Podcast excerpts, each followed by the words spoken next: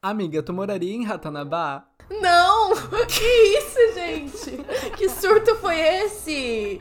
Nossa! Gente! Não, eu preciso até confessar que eu tô até por fora dessa história de tão louca que foi. Eu falei, eu não quero me intrometer. Eu não, não quero saber. Gente, essa história é muito louca, Ratanabá. Pra quem não sabe, surgiu uma história de uma cidade no meio da Amazônia que é muito avançada e tem muitas riquezas, não sei o que, mas tipo. Não é, entendeu? Mas- não é mas- verdade. Mas espera, é uma cidade que existe até hoje? Porque eu tava achando que era um negócio que existiu há muitos anos. Então, é, sim, era pra ser um negócio que existiu há muitos anos, mas no vídeo que viralizou, a, a Ah. mulher fala. Que existe O- hoje. É, tipo, a cidade que existe, não sei o que, se chama Ratanabá. Meu tipo, ela fala no Deus. presente. Talvez tenha Aham. sido um erro dela, mas. Mas aí ela surtou com a fake news, né? Tipo, se é, não sei espalhou se foi negócio. intencional ou não, mas ela fala no presente. Que loucura. E aí virou um surto, assim, todo mundo começou a falar de Ratanabá, porque Ratanabá, porque é uma sociedade que foi descoberta na Amazônia, não sei o que, não sei o que, não sei o que. E aí tem muitas fake news nisso. E aí ninguém Muitas. sabe exatamente de onde surgiu. E eu acho que vale um episódio sobre isso. Vale, Eu com certeza. vale. Inclusive, ontem eu recebi uma mensagem no meu Instagram falando assim, me mandando uma foto do Google Maps, falando: Eu já descobri tudo. Ratanabá não é na Amazônia. Não é na Amazônia, é em Minas Gerais. e, tipo, Ué? me mandou umas coordenadas, sabe? pra eu ir checar. Mas daí eu não respondi a nada? mensagem. Sim, do nada. Mas tu Do viu as nada. coordenadas? Dava onde? Não, do nada. Tipo, eu não sei se a pessoa achou que eu tinha falado sobre isso, que eu fiz algum vídeo aí e veio me falar, mas do nada me mandou. daí eu falei, ok, tá bom, é em Minas Gerais, então. Que loucura! Muito, Não. muito. Não, vale com certeza um episódio pra gente falar sobre É, isso, explicar vamos- esse surto. vamos- Vamos pensar sobre isso, porque tem muita coisa é, misteriosa envolvendo essa Tem Ratanabá. mesmo, misteriosa e bizarra. Gente, eu queria contar que eu fiz uma tatuagem nova hoje. Estou muito feliz. Olha, toda Sim. rabiscada. Pois é, e se vocês tinham dúvida e não sabiam se dói tatuagem no pulso, agora vocês estão sabendo que dói muito, tá? Se preparem, porque eu sofri. Acho que foi a tatuagem que eu mais sofria no pulso. De dor. Sério? Uhum. Caraca. Eu não Sério. tenho nenhuma tatuagem, né? Eu sou bem padrão. Ah, você Eu tem vontade de fazer? Normal. Tenho, eu tenho vontade de fazer. O meu único problema é que eu nunca consigo decidir o que, que eu quero fazer, né? Ah. Aí eu, tipo assim, vejo alguma coisa, ah, é isso. Aí passa duas horas e eu penso, não, É. não é isso. Não Meu, é mas é isso. muito bom você ter isso. Porque, tipo, às vezes depois você vai tatuar, você vai odiar. Tipo, todo mundo fala, quando você decidir uma tatuagem, espera uma semana. Se em uma semana você ainda querer aquela tatuagem, daí tudo bem. Sim. É, e quando eu era bem novinho, eu fiz uma merda, né? Eu tatuei o nome do meu ex, é, do meu primeiro namorado. você tatuou? Sim. Mas então você tem uma tatuagem. Ah, você tirou! Uhum. Quantos anos você tinha? Era bem no coração. Ai, Matheus, que raiva, mano. Que saco todo dia isso. que Ai, ridículo, oportunidade de inventar uma fic Ridículo. bem no coração. Imagina, né? eu não sou nada romântico. vou tatuar uma tatuar o nome de uma pessoa no coração. Desculpa, né? Sem ofensa pra quem tem o nome da pessoa No coração, no coração No não, né? coração. Uai, pode ser no coração, qual o problema? Ai, gente, assim, ó, eu respeito quem gosta de tatuar com namorados, enfim, mas eu não arrisco. Eu não arrisco. Adorei o namorados, tipo, mais de um, vários nomes. Não, é porque, tipo, namorados, noivos, enfim, maridos, eu acho muito arriscado. A não ser que seja uma tatuagem que você gosta muito e que você faria, sabe, independente de você estar fazendo junto com uma pessoa, aí eu acho que é válido. Mas se não, não tem como fazer tatuagem de casal.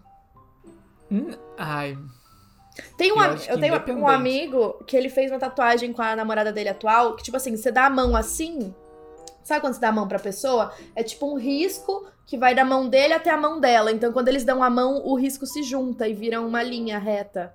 Entendeu? ah, entendi, legal. Mas ainda assim, é uma coisa que pra sempre tu vai lembrar da pessoa. É, mesmo depois e aí vai que você termina um relacionamento mal e você não quer saber. Exato, falando nisso, o meu caso de hoje Hum. é um relacionamento que terminou mal. E Ah, começou é? mal também. É. Qual Começou caso? errado Hum. e aí terminou mal, mas a gente ainda não sabe como terminou. Ih, gente. Então não vamos deu ter- pra entender nada do que eu falei, mas eu vou ser mais específico agora. Tu com certeza conhece o Don Lewis, mas tu não lembra dele por esse nome, ou tu lembra? Não sei. Fale mais. O marido da Carol Baskin, o que morreu. Sim, é o caso dele. É, que ela ma- o caso dizer, dele. Eu ia falar que, ele Então. que ela matou ele, mas né? Fica aquela Então. polêmica. Então, é uma polêmica muito grande, porque de fato é muito estranha a morte dele e tudo que aconteceu entre os dois antes da morte também. Hum. Ah, e até hoje tem essa dúvida, né? Existe essa dúvida que o próprio documentário do Tiger King, da Netflix, gerou, né? Fomentou ainda mais essa dúvida de se ela matou ele ou não. Uhum. E é e a gente sobre também. caso. Ai, porque amei. Eu, eu, sempre- eu saber mais detalhes. Porque a gente já falou dele, né? Do, do, do Tiger King, tipo, mas não entrou nos detalhes da morte do, do, do boy lá. É, então, tipo, é um. No próprio documentário é um crime que passa despercebido, assim, né? Uhum. Fala, fala sobre, cita, mas não é o foco do documentário. Exato. Então passa meio assim, então eu achei que seria legal trazer esse caso. Porque Interessante. todo mundo meio que conhece, né? Todo mundo que assistiu o documentário, pelo menos É já famoso, famoso. conhece. É.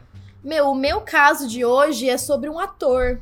Um, um ator que teve um surto. Teve um surto, matou uma pessoa do nada. Inclusive, eu fico muito comovida com a história e triste, porque era um ator que eu gostava muito. Já assistiu Sons of Anarchy? Ah, a série. Uhum. Não, mas meus pais assistiram tudo. Eles gostam? Eles amam. É, aquela série de motoqueiros e tal. Tem um personagem lá que é de um ator chamado Johnny Lewis. Lewis. Que ele já namorou a Katy Perry, inclusive. Eita. E. Tipo assim, ele fez algumas temporadas da série, depois ele decidiu sair, porque ele tava tendo alguns problemas. E aí, a partir disso, tipo, a vida dele virou de cabeça pra baixo. E aí, talvez tenha um motivo, talvez não, mas a gente vai falar sobre isso. Ih, olha, o surto. O surto. O surto da gata. Tô ansioso pra saber dessa história. Não conheço, mas ele era o personagem principal? Não. Ah, Não, mas ele, ele era, tipo, ele apa- aparecia bastante, sabe? Ele era o novato, assim, do clube de, Entendi. deles, então, tipo, ele aparecia bastante. Ah, tá. Ai, não, então eu não vou saber quem é de qualquer forma. Eu só É. vi de relance quando meus pais estavam assistindo. Não, eu acho que você não vai saber, até porque ele não participou tanto. Bom, então vamos começar, né? Vamos, vamos. Antes de começar, eu queria só informar a todos que estou tomando um energético, tá? Olha... Já que eu falei das últimas vezes que você tava tomando vinho com gelo e eu tava bebendo nada, agora estou com energético. Agora tudo mudou. Mas tá gostando? É a primeira vez, né? Tu nunca tinha tomado antes. Nunca tinha tomado, gente. Essa experiência tá sendo, assim, muito diferente na minha vida. Tu tá gostando, né? Dá pra ver Ai, tô gostando. sorriso. Tô até animada aqui. Todo mundo que tá ouvindo esse episódio tá vendo que a, a Ju tá com um humor diferente. Eu tá tô com um um ar assim, voz, exato, tá com um gente. Não, completamente diferente. Hoje, hoje eu vou ser super produtiva. Eu vou começar assim, ó, fazer vários roteiros, gravar um monte. Eu vou ser super produtiva, a gente gravando às sete da noite o episódio. Acabando É. Começando a ser produtiva agora. Ai, meu Deus. Ai, mas. Bom, mas então vamos produzir, vamos, Vamos, falar vamos, sobre vamos. o caso. vamos começar então.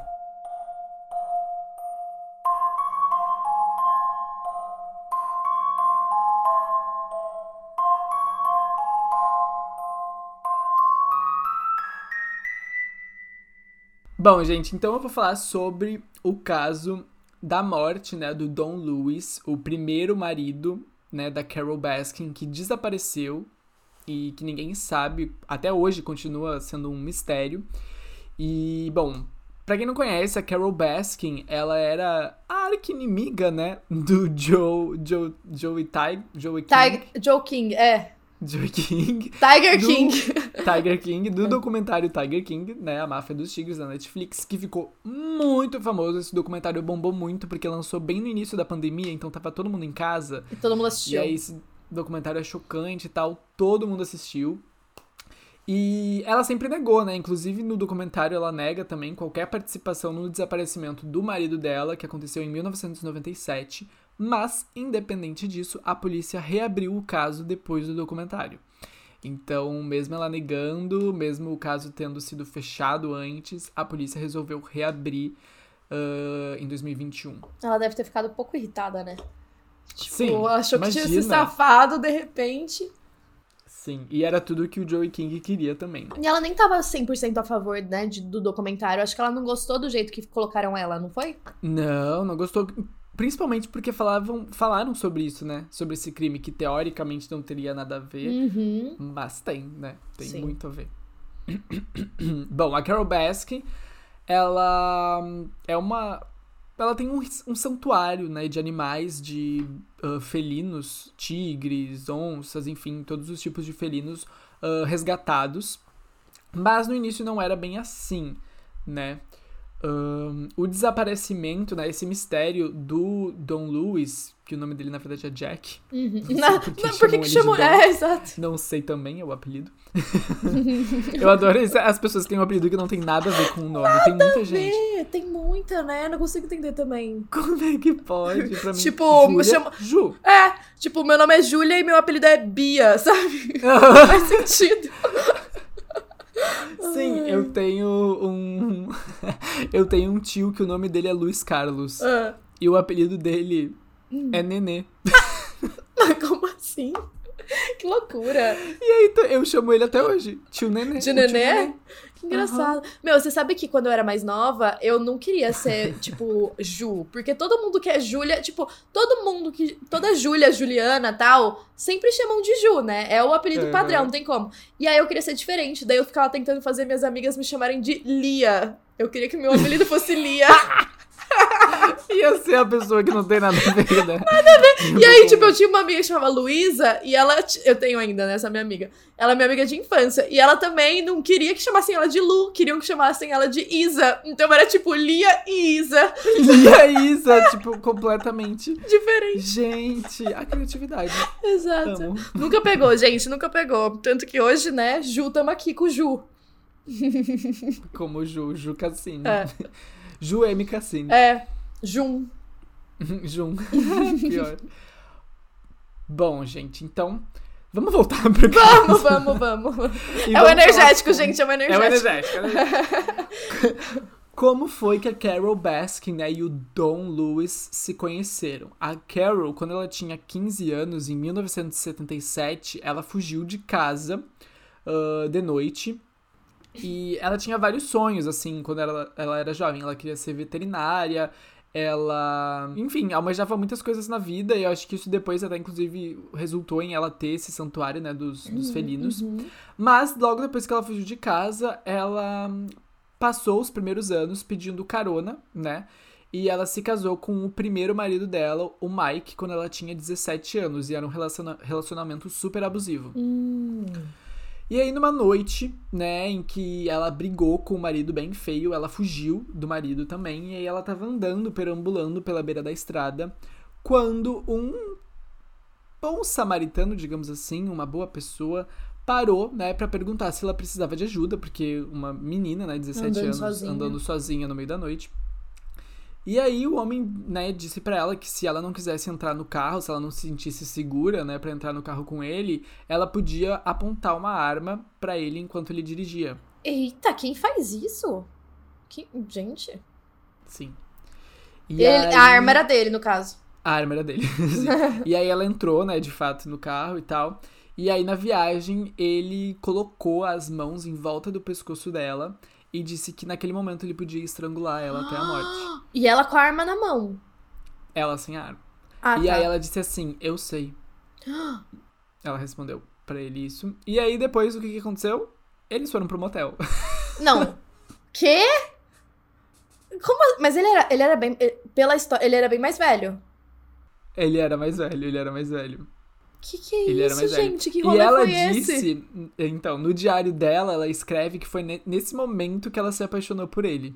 Quando ele tava com a mão no pescoço dela falando que podia matar ela, certeza.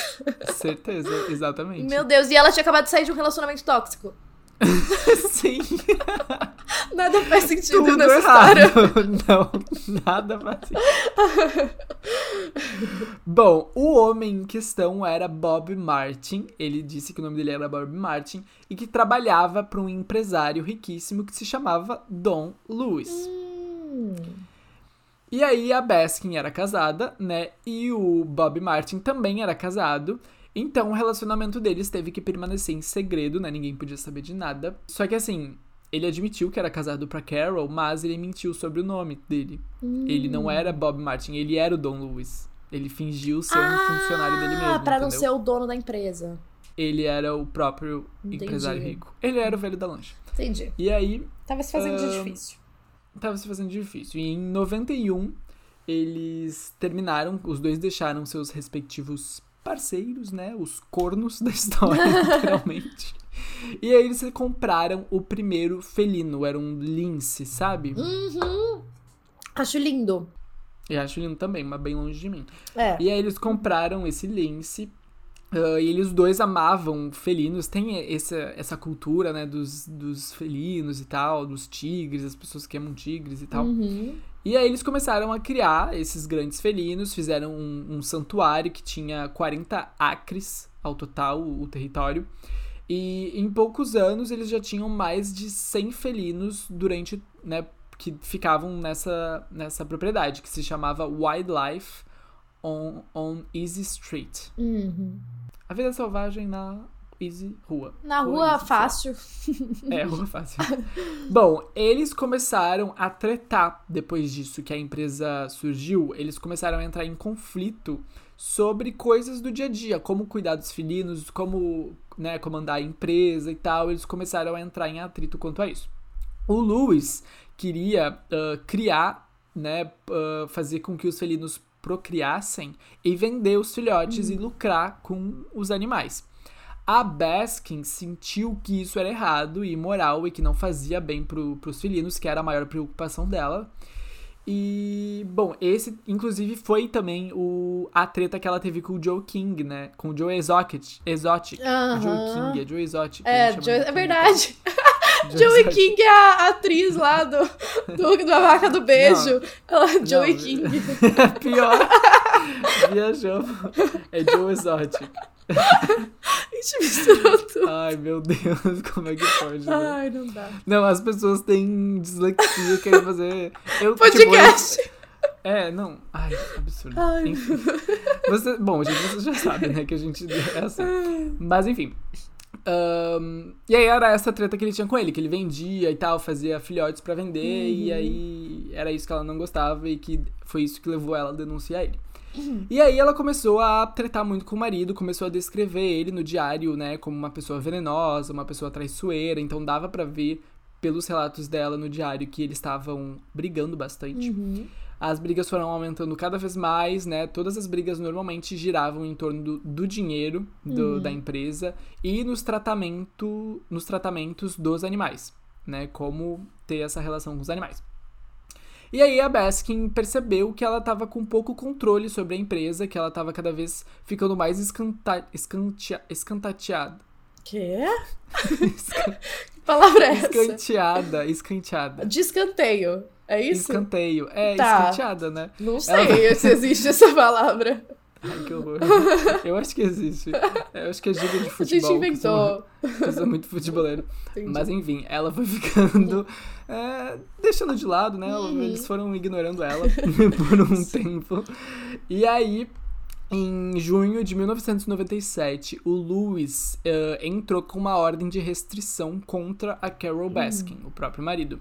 E ele disse pra polícia que ela ameaçou atirar nele se ele não saísse da empresa, não saísse lá do, do lugar que eles moravam. Bom, gente, o relacionamento continua do jeito que começou, né? Exatamente, Tóxico. nada mudou. É. Novidade nenhuma. Aí a petição foi rejeitada, né, na época. Mas o Lewis deu uma cópia da- dos documentos para a secretária dele, para ela arquivar e para caso eles precisassem disso no futuro. E aí, algumas semanas depois, ele desapareceu. Hum, misteriosamente. simplesmente desapareceu. Exato. E aí vai pra pergunta: o que aconteceu com ele, né? que, o que, que, que rolou aqui? Que ele tava querendo restrição e agora ele sumiu. É, Bom, a última foi essa? É, e a última pessoa a ver ele foi a Carol Baskin. Ela foi a última que teve contato com ele. Ela disse pra polícia que ele acordou cedo de manhã e disse que ia viajar pra Miami. Eles tinham um jatinho, né, particular. Uhum. E aí, mas a van dele foi descoberta abandonada em uma pista de pouso ali da região. E o Luiz era piloto e ele era um piloto experiente. Ah, então, assim, dá pra acreditar que ele foi até lá realmente, abandonou a van e não levou ninguém com ele na viagem, né? Não levou piloto, Uhum. ele mesmo foi ah, com o jatinho. Sim.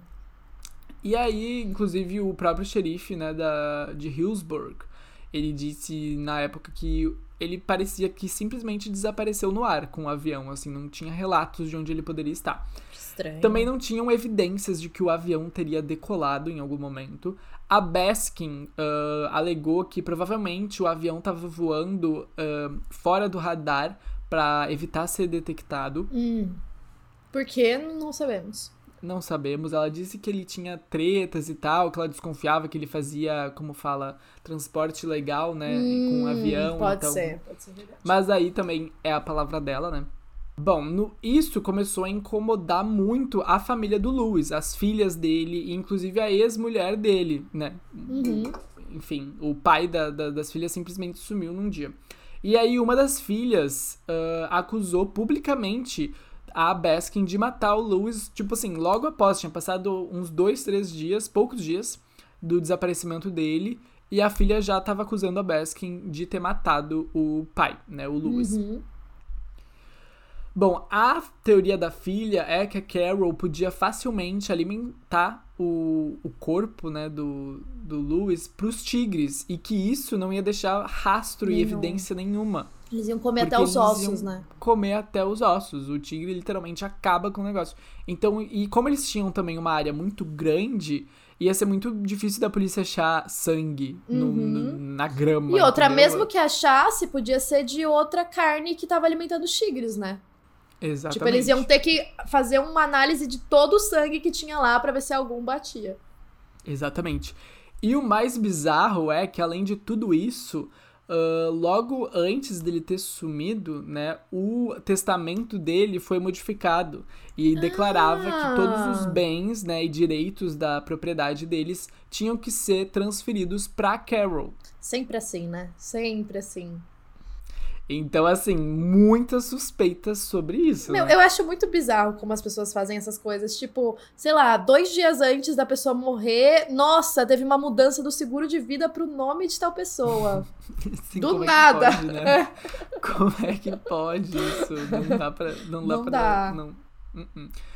Bom, apesar disso, a polícia nunca chegou a nomear a Carol Baskin como suspeita do caso. Como não? Uhum.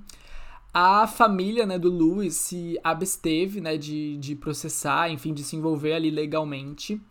Ahn, até porque a Baskin ela já estava tretando com o Joey King, né? Eles já estavam. Porque a Carol processou ele diversas vezes e tal, Uhum. enfim, tava, tinha várias coisas rolando. E como todo mundo sabe, né, o Joey Exotic, eu chamei ele de Joey King. Joey King. E eu, e eu super concordei. Falei, sim. que absurdo. Bom, e nesse meio tempo, Joe Exotic, ele foi preso por né, planejar o assassinato e ter alugado um assassino de aluguel Uhum. pra Carol Baskin em 2018. E aí, a ex-esposa do Lewis, a Gladys, a, a- aquela que foi corna pela Carol. Ai, que horror falar dessa forma, né? é, mas é, mas é, forma. sim, é o que aconteceu. É o que aconteceu. Ahn, ela disse que o Lewis estava planejando se divorciar da Carol antes dele desaparecer. A Carol sempre refutou isso, falou que não é verdade. Ahn, e ela alegava né, que o marido desaparecido estava sofrendo mentalmente, que ele tinha problemas psicológicos, que às vezes ele não lembrava nomes das pessoas, que ele não lembrava onde ele estava muitas vezes. Então ela estava sugerindo, né, que o voo dele, ah, porque o objetivo dele era ir pra Costa Rica, né? Ele ia pra Miami e depois pra Costa Rica. Uhum. Ela disse que o voo se perdeu ne- nesse trajeto até a Costa Rica e que provavelmente nunca iam encontrar os restos ou o avião. Mas é estranho que o avião sumiu também, né? Então, é bem estranho. É muito Pois estranho. é, é muito estranho que o avião sumiu também. É. Porque pra onde foi parar esse avião? Então, porque alguém tem que estar pilotando, né? E a pessoa não ia simplesmente sumir com o avião amando da Carol Baskin só pra, tipo, encobrir um assassinato. Sei lá, é estranho. É realmente estranho isso. Não tinha parado pra pensar no avião. É. Tem razão. Porque se ela tivesse matado ele, ela podia até ter inventado a história do avião, mas nunca acharem o avião é bizarro, né? É bizarro mesmo. É, ela também sugeriu, né, que ele podia ter se perdido, que ele podia não lembrar da identidade dele e que tava, né, estivesse vagando por aí em alguma cidade, alguma rua. E, bom, pro ex-advogado do Lewis, o Joe Fritz, as alegações da Baskin são completamente absurdas. Ele chegou já a dar várias entrevistas alegando isso. Ele disse que Lewis sabia exatamente o que ele estava fazendo, que ele nunca teve problemas psicológicos, que isso foi tudo invenção da Carol.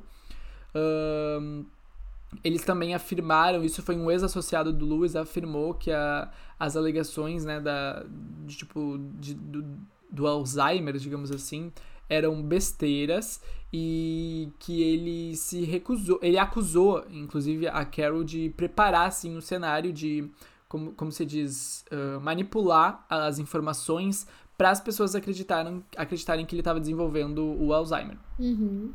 Pra justamente ninguém questionar o desaparecimento dele, né? Bom, aí aí no documentário do Tiger King, a Mark McCarty, que é o Mark McCarty, que é um outro proprietário de um santuário de felinos, disse para os produtores que um mês antes do Lewis desaparecer, ele mencionou pra ele que ele tava ah, sentindo que corria risco de vida. Ah, ele já tava desconfiando. Uhum. Bom, e aí, né, obviamente, depois que a série lançou, o xerife do condado ah, fez vários tweets pedindo para as pessoas se alguém tinha alguma informação ou se conhecia, né, o Lewis ou viu ele vagando por aí. E aí, desde então, a Carol, ela postou uma declaração no site dela, chamando todas as acusações contra ela de absurdas. Ela disse que nunca ameaçou ele, que nunca teve nada a ver com o desaparecimento dele e que ela fez de tudo pra ajudar a polícia na época. Hum. Ela disse que, obviamente, não matou ele e ele já tá desaparecido há mais de 20 anos, né? Nossa, faz Ah. muito tempo. Já, tipo, acho que não tem nem como punir ela mais pelo crime, porque faz muito tempo, né? Faz muito tempo. Não sei também. Acho que não. Não sei. Ah, inclusive, né, ela disse também que a alegação do Lewis de. Lembra que ele tentou fazer uma restrição contra ela? Uhum. ah, por ela ter ameaçado a vida dele, disse que é invenção, mas o documento existe de fato, né? Uhum. Tanto que a secretária tem o documento, a polícia também tem esse documento. Então, como assim é invenção? Mas ele realmente fez a- a- o pedido de restrição, né? Uhum. Ela disse que, eh, que, ele nunca, que ela nunca ameaçou o Dom e que ele só pediu uma ordem de restrição ah, porque ela queria se livrar de coisas que ele estava acumulando, tipo objetos que ele estava acumulando, e aí ela falou que ia jogar tudo fora, e aí ele, ah, é, então eu vou fazer uma restrição Gente, contra ti. Eu não sei, parece que a polícia acredita no que ela quer, né? Pois Tipo é. assim, não achou nada suspeito. Falou, tá bom. Foi isso É mesmo. meio que, tipo, um, um- um parâmetro muito. muito diferente, né? Tipo assim, eu vou jogar tuas coisas fora. Ah, é? É. Então eu vou chamar, vou, vou te fazer tu ir presa, hein? tu vai ir presa pra cadeia. Tipo, como assim? Não, né? Uma restrição, nunca mais vai chegar né? perto de mim. Tipo, É, sem noção. pede um divórcio, né? Não precisa ser uma restrição. Exatamente. Ai. Bom, a Carol, inclusive, tem uma teoria do que aconteceu com o Dom e ele, ela disse que é a Gladys, a ex-mulher do Dom, que é a verdadeira vilã da história. Hum. Porque, de acordo com a Carol, a, Gla- a Gladys estava com muita raiva de um processo. Ela abriu um processo contra o Dom depois do Uhum. divórcio e ela processou ele por um milhão de dólares e perdeu. Então ela tava muito braba, ela ficou muito irritada de ter perdido esse processo e disse que por isso ela planejou, né, enfim, a morte do Lewis. Essa é a teoria Ai, da Carol. Mano, que aleatória, né? Muito aleatória. É o advogado da família, né, do, dos Lewis, o Alex Spiro, disse que essa teoria da Carol é um verdadeiro absurdo. Ele disse que ele não viu nenhuma evidência confiável de que a família tenha algo a ver com o desaparecimento Uhum. do Dom. Ahn, ele diz também, né, que a Carol reclama muito de ter toda a atenção em cima dela, mas que ela aproveitou essa atenção ao máximo, né, porque ela lucrou muito Uma a partir do publicidade, né? documentário. Ela, inclusive, participou do Dancing with the Stars. que é Sério? tipo a dança dos famosos Aham. aham, lá dos Estados Unidos. E ela também lançou um documentário dela no Discovery Plus. Ah, é? Ninguém tem Discover Plus. É. Ninguém tem Discovery Plus, mas ela lançou, ela recebeu pra isso. Bom, quanto ao caso do Dom Luiz, a família ainda tem esperança de resolver o caso. Eles dizem que depois desses né, mais de 20 anos, toda a publicidade que o documentário gerou em torno disso uh, mudou tudo. Muitas dicas chegaram, muitas uh, testemunhas. A gente ainda não tem acesso às quais foram as, as, testemunhas e tal, mas o advogado da família disse que ouviu as testemunhas e que uh, acredita nessas novas testemunhas. Então eles estão com esperanças, assim, de que pode ser resolvido. Hum. Mas, até agora não foi. Até agora não sabemos. E o que, que tu acha? Tu acha que foi ela? Eu acho. Eu acho que foi Consigo ela. ver ela? Eu acho, você não acha? Ah, eu acho. Eu acho que foi ela. eu acho que foi ela, porque. Ai, é muito estranho, é muito bizarro tudo que aconteceu, o testamento. Eu acho que é a parte mais bizarra ter mudado. É, tem muitas Mas a parte do avião, a parte do avião, de fato, realmente é, um, é uma grande incógnita, Incógnita, né? é. Porque o que, que ela teria feito com o avião? Exatamente. Tipo, é muito estranho. Porque eu acho que deve ter mais pessoas envolvidas, né? Não- se foi ela, não foi ela sozinha. Mas é realmente estranho. Tipo, às vezes ele de fato pegou o avião, não morreu ali sendo alimentado pelos tigres, mas ela fez alguma coisa pra que ele não voltasse nunca mais, Pra que o avião desaparecesse, não sei. Ah, não sei. É, gente. Muito estranho, gente. Não sei.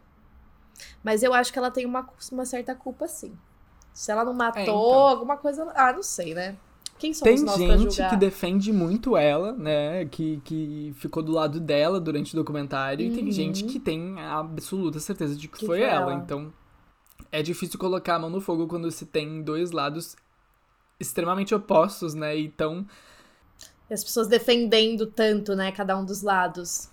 Exato. exatamente. É que assim, quando a gente assiste o documentário da Máfia dos Tigres, parece que o Joe tem uma perse... ele tem uma perseguição muito forte contra ela, né? Então, às vezes, você fica Tem. realmente se questionando: nossa, será que foi ela mesma? Ou será que é só ele perseguindo tanto? Sim, mas quando você é vai maluco, olhar- né? é. De fato, ele é maluco. Então, Mas quando você vai olhar pra essa história, é estranha. Não, sim, É. ela também não é super inocente, não. Não, não é inocente, não, também acho. É Bom, isso. É isso. É isso. Bom. Esse é o caso. Então, próximo, né? Vamos pro próximo caso, né? Ó, primeiro eu queria O que falar. Eu vou contar um caso bizarro. Que, inclusive, eu, eu me baseei pro roteiro desse, desse caso aqui no podcast de um artigo que foi escrito pra LA Magazine. Pelo Hum. Billy Jensen. Então, tipo, tudo que eu vou falar tá escrito no artigo. Depois, se vocês quiserem ler na íntegra também, é bem interessante, bem completo. Mas, enfim. O- a gente vai falar sobre o Johnny Lewis, Lewis, sei lá, que é um ator, de, ele foi um ator de Hollywood, né? Ele Uhum. começou a atuar quando ele tinha 7 anos de idade. E, e, assim, quando ele começou a atuar, ele tinha uns papéis bem pequenininhos, mas enfim, já era alguma coisa, ele tava ali no meio. E aí ele apareceu em vários comerciais de TV, é, até ele começar a ser reconhecido por, pelo talento que ele tinha e ele ganhar alguns papéis em umas séries maiores de televisão, incluindo Drake e Josh. Ele participou de um episódio ou outro. Eu amava. Eu amava também, amava muito. Em 2001, quando ele tinha 18 anos, ele já tinha muito dinheiro, já tinha feito muito dinheiro com as atuações. Então ele foi, ele pôde sair da casa dos pais dele, porque ele morava junto com eles até então. E aí ele se mudou pra Hollywood, inclusive, tipo, agora ele tinha idade suficiente pra mudar também, né, e morar sozinho. E aí, em 2006, com 23 anos, ele tava muito em alta, muito. Ele fez O.C., que eu amo também, Hum. amo muito The O.C. E em 2006 também foi a época em que ele namorava a Katy Perry. Então eles Ah. tiveram um romance. E tipo assim, foi um romance bem intenso porque ela escreveu duas músicas pra ele, Ah, aparentemente. qual? Eu acho que aquela Thinking of You é pra ele, sabe? Ah, nossa, então ela foi muito apaixonada por ele. Sim, sim. Porque eles eram novinhos, sabe? Teve um romance. Assim, eu não vou afirmar com certeza, tá? Mas. Sim. Porque aparentemente foram duas músicas e uma delas seria essa. Em- Aham. Em 2008 foi quando ele conseguiu o papel em Sons of Anarchy. Aí ele ficou muito famoso, ele ficou bem rico. E, e, só que daí ele começou a ficar um pouco preocupado pela direção que o programa estava indo. Ele achou que a série estava muito violenta e ele não gostava disso. Tipo, ele se considerava uma pessoa muito sensível, ele gostava de escrever poesia, ele gostava de filosofia, ele jogava xadrez, gostava de ficar tomando um chazinho. Então ele não queria atuar num ambiente muito violento. E realmente, quem já assistiu Sons of Anarchy sabe que é um negócio pesado, tipo Peak Blinders assim. Tem muita morte, tem muita violência real. E aí, depois de duas temporadas, ele mesmo decidiu sair da série. Os escritores, inclusive, pediram para ele ficar, mas em 2009, spoiler, alerta de spoiler, para quem não quiser, pula alguns segundos, mas o personagem dele foi morto dentro da série. Depois disso, ele não quis seguir com a atuação, pelo menos por um tempo, e aí ele decidiu se dedicar a escrever o primeiro romance dele. Ele, o romance era sobre um músico que estava tentando conseguir a vida no mundo. E aí ele foi, ele decidiu procurar um lugar tranquilo para ele morar um tempo e ficar só escrevendo. E aí as pessoas indicaram para ele uma casa que ficava em Hollywood também, era uma casa com seis quartos, era muito bonita, e muitos atores costumavam se hospedar lá, que era tipo um retiro para os atores. Então tinha uma mulher, a dona chamava Kate David, ela era muito querida, ela era um amor de pessoa, ela conhecia todos os atores, ela fazia eles se sentirem em casa. Então a casa era dela, ela, morava lá e os atores iam alugando os quartos.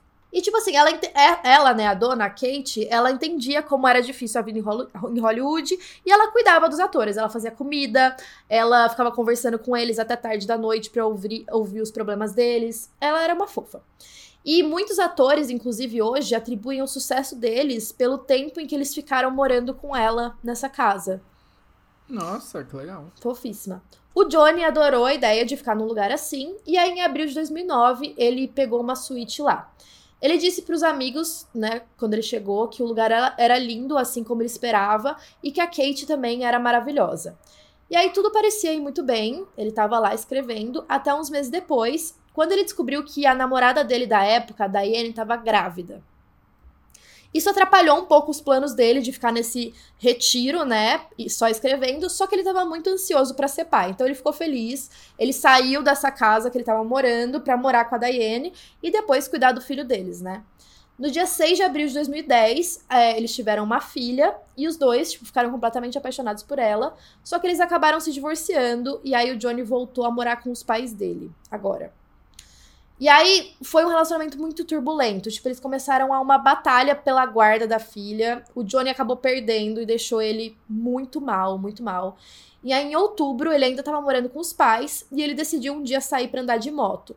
Ele dirigiu cerca de duas horas no deserto da Califórnia e aí ele perdeu o controle da moto e bateu. Ele bateu bem feio, ele bateu a cabeça e aí ele foi, ele chegou no hospital, ele tinha poucos ferimentos pelo corpo, mas a preocupação é se tinha acontecido alguma coisa com a cabeça dele, né? E aí ele testou uhum. negativo para uma concussão e falaram para ele que ele tava bem, e aí ele foi enviado de volta para casa. Só que ele não tava bem. Tipo, depois desse uhum. acidente, ele se tornou uma pessoa completamente diferente. Nossa.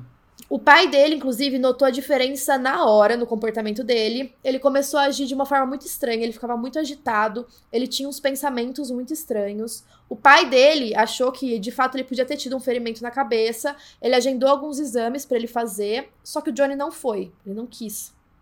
E aí até os amigos dele começaram a notar o comportamento estranho. Em uma aula de teatro, ele começou a falar com um sotaque britânico e todos perguntaram o que, que ele estava fazendo e ele agiu como se ele não estivesse falando nada diferente. Hum. E você sabe, né? Essas coisas, quando mexe na cabeça, às vezes altera a sua fala, né? Tem gente que até fala em outra língua. Sim, mas tipo, ele basicamente mudou de personalidade. Mudou. Assim, do nada. Mudou. E aí, alguns meses depois, em janeiro de 2012, o, jo o Johnny tava, tipo, na cozinha da casa dele, né, dos pais, a mãe dele tava cozinhando, e ele disse que ele ia sair para dar uma volta. E aí ele levantou de pijama, sem sapato, e saiu na rua. E aí ele andou mais ou menos dois ou três metros da casa dele, e aí ele ouviu alguém gritando socorro. E isso tava vindo, parece que da casa do lado da dos pais dele. Então ele invadiu o apartamento do lado, só que não tinha ninguém lá dentro, tava completamente vazio. E aí ele, tipo, ficou lá dentro se perguntando o que, que, tinha acontecido. E aí os dois homens que eram donos da casa chegaram, viram ele parado ali. E aí eles pedem, pediram para ele sair, tipo, imediatamente. Só que aí, ao invés dele sair, ele pegou uma garrafa que tava ali perto e atacou os dois, dando uma garrafada na cabeça dele.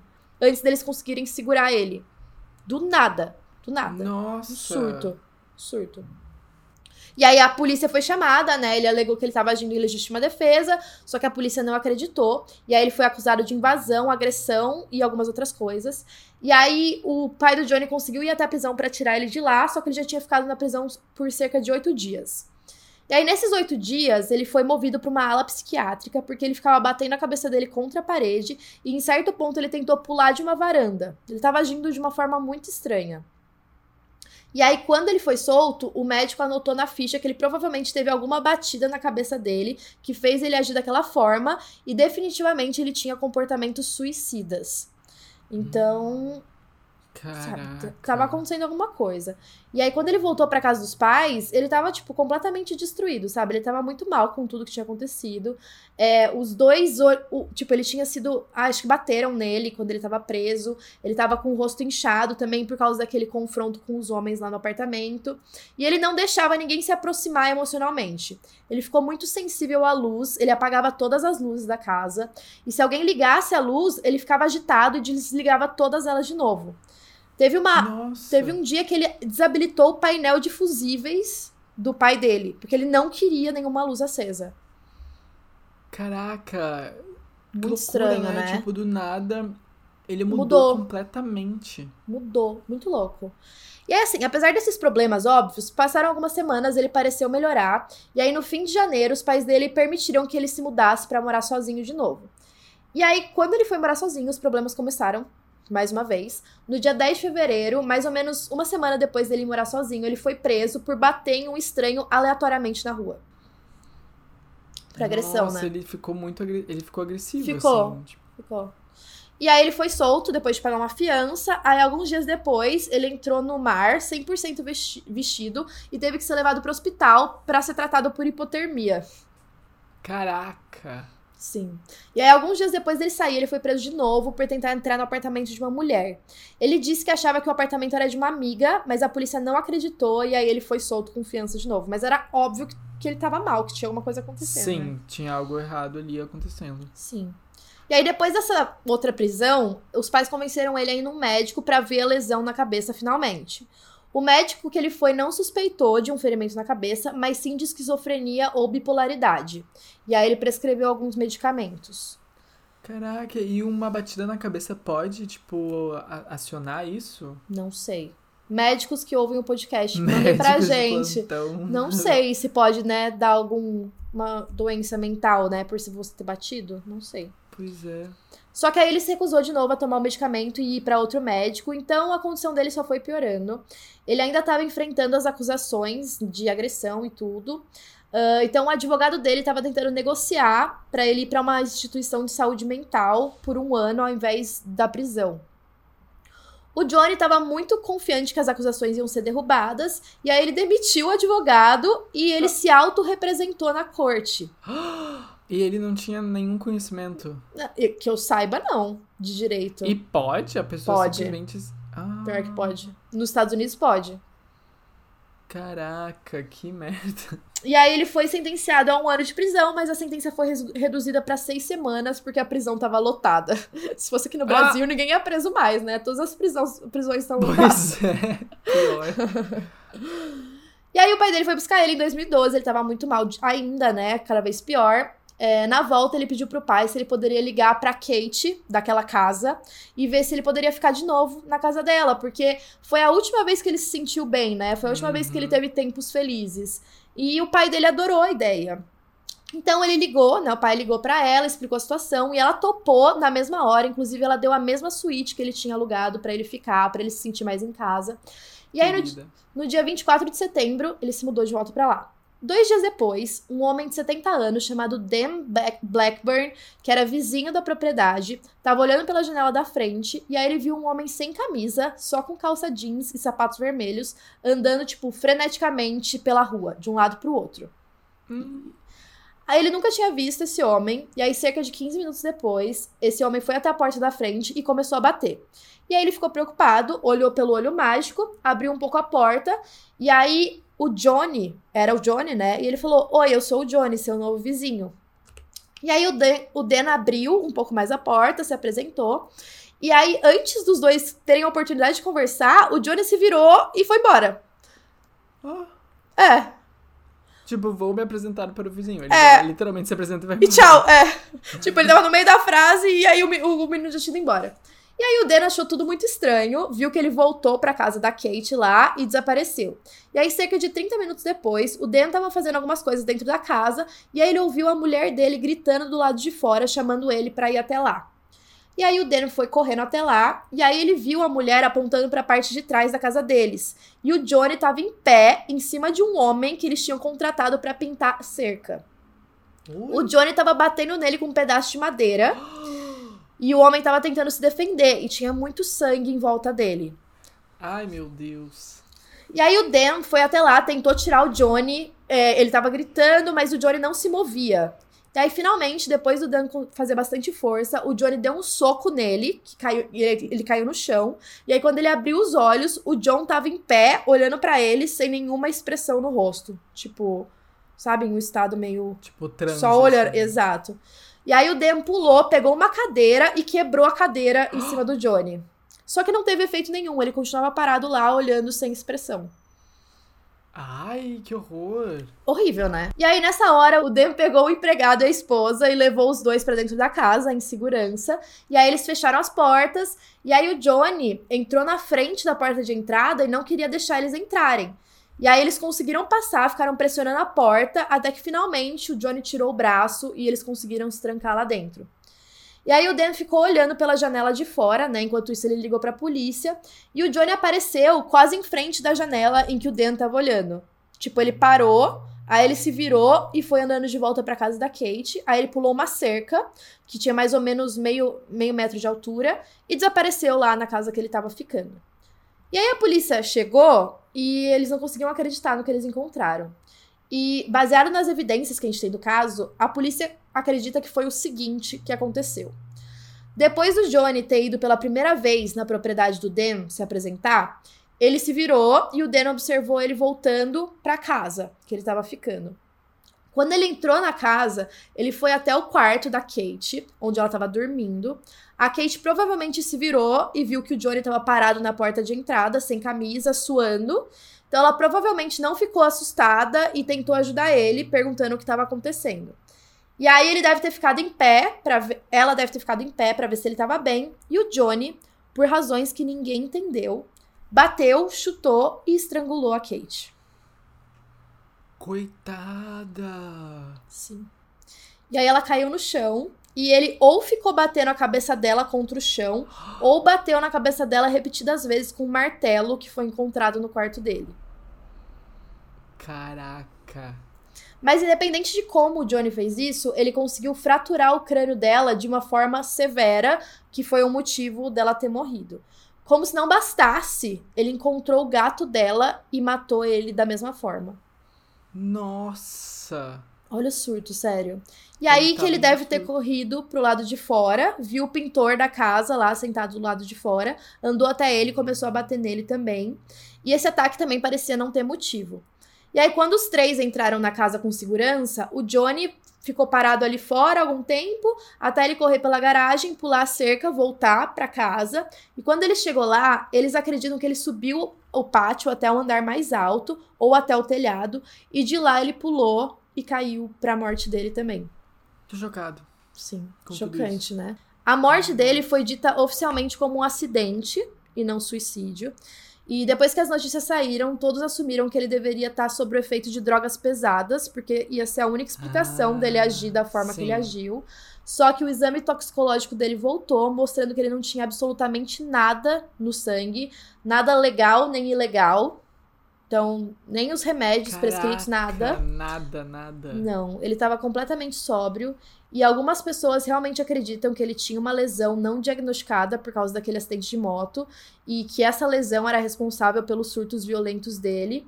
E outros discordam e falam que a lesão não tem nada a ver com isso, que ele claramente tinha alguma doença mental não diagnosticada, talvez esquizofrenia ou bipolaridade mesmo, como aquele médico tinha sugerido.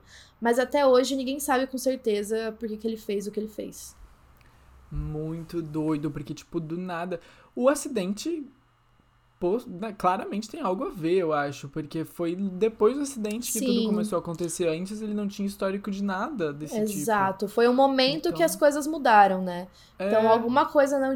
Ou, tipo, foi um gatilho pra apresentar alguma doença mental, se isso é possível, É, ou tinha alguma ser. lesão. Estranho, né? Nossa, muito doido.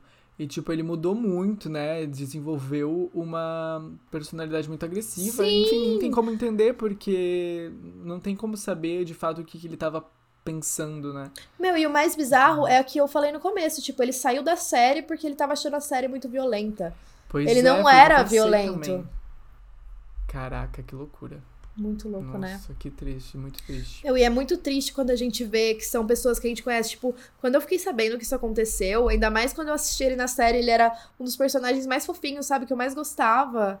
Não Sim. fazia sentido. É muito doido. E não é, É uma coisa, doido. não é um caso muito falado, né?